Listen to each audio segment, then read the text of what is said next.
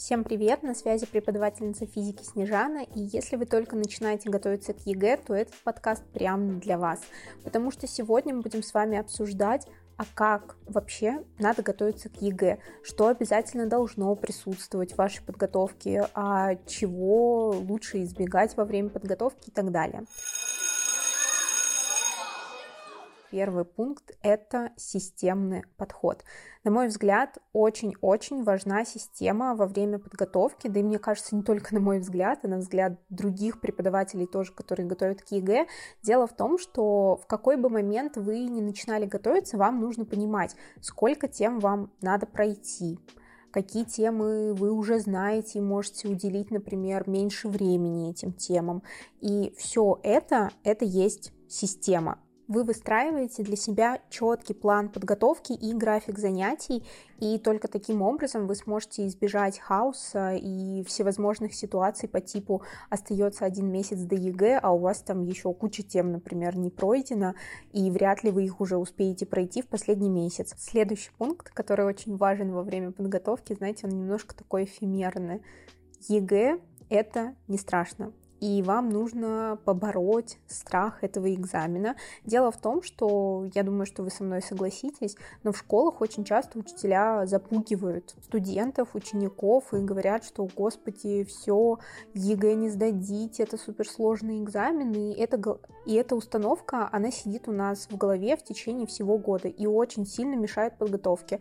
Я помню, что в мое время учителя еще очень часто пытались отговорить сдавать их экзамен, экзамен, потому что мы могли подпортить им какую-то статистику, они особо в нас не верили, и ты вроде бы как бы и сам сомневаешься в своих силах, и еще люди вокруг на тебя давят. Так что следующий важный пункт подготовки – это избавление от страха ЕГЭ. Я не знаю, хотите вот по утрам вставайте и перед зеркалом прям проговаривайте ЕГЭ – это не страшно, я не буду бояться этого экзамена. Вот такая у вас будет утренняя аффирмация, но по-другому, мне кажется, никак. Третьим пунктом хочется обсудить сборники, которые вы приобретаете для подготовки. Здесь очень важно в начале пути своей подготовки оценить, какие материалы вам вообще потребуются. Там, может быть, э, теоретические какие-то блоки, может быть, практические. Здесь очень важно изучить вот все это такое многообразие учебников и методических материалов, которые сейчас у нас есть. Не надо бежать, э, я не знаю, какой у вас супер популярный книжный магазин в городе. Вот у меня это, например, буквоед в Москве по-моему, это «Читай город», и в других городах тоже, по-моему, «Читай город» распространен. Ну так вот, не надо бежать в эти магазины и скупать все сборники, которые вы видите там, я не знаю, ну вот по физике очень часто любят покупать экспресс-подготовка в таблицах, все формулы, чтобы сдать на 100. Э, друзья, вот такие сборники нужно сразу выкидывать в помойку, потому что они не помогут вам при подготовке. И я уверена, что по другим предметам тоже есть что-то похожее, поэтому в самом начале своей подготовки оцените, какие материалы вам потребуются, погуглите, я не знаю, в интернете есть много видео, где эксперты, учителя, я, например, тоже в том числе, а, рекомендуем материалы для подготовки по тому или иному предмету. Поэтому не скупайте все подряд, экономьте свои деньги да и вообще, кстати, можно в интернете это все найти. Ну, не мне, наверное, вам об этом говорить. Но в любом случае не качайте, не покупайте все подряд. Определите для себя основные материалы, которыми будете пользоваться. Следующий момент, который хочется обсудить, это бесконечная практика. Дело в том, что нам кажется, что для получения высокого балла нужно много практики. И вот когда нам кажется, что нужно много практики, мы что делаем? Мы открываем какой-нибудь сборник и начинаем решать, решать, решать, потом проверяем там какие-то свои ошибки, запоминаем, где мы там ошиблись для того, чтобы не ошибиться в будущем. Но проблема в том, что избежать этих ошибок вообще-то поможет э, углубленно пройденная теория.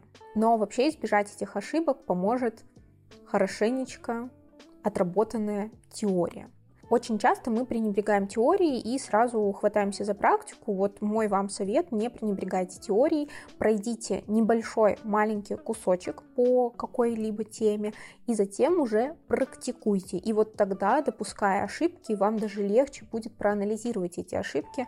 Так что не забывайте про теорию. Ну и последнее, очень важное во время подготовки к ЕГЭ, мне кажется, я могла бы уже даже стать амбассадором этого пункта, потому что я всегда об этом говорю, это отдых.